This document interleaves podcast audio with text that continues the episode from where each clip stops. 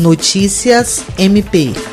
O Ministério Público do Estado do Acre participou do workshop Queimadas na Amazônia Sul-Ocidental, Uso da Terra, Desmatamento, Saúde e Extremos Climáticos. O evento, promovido pelos projetos Acre Queimadas, MapFari, Terra MZ, consiste em conferências, discussões e capacitações e tem como motivação a preocupação com o desenvolvimento sustentável da Amazônia e seu povo. A programação, que se estende até o dia 19 de junho, está sendo realizada através do YouTube. O segundo dia do workshop foi acompanhado por mais de 150 espectadores e contou com a moderação da professora da UFAC, Sonaira Souza Silva, que teve como palestrantes os professores da UFAC, Dr. Foster Brown e Dr.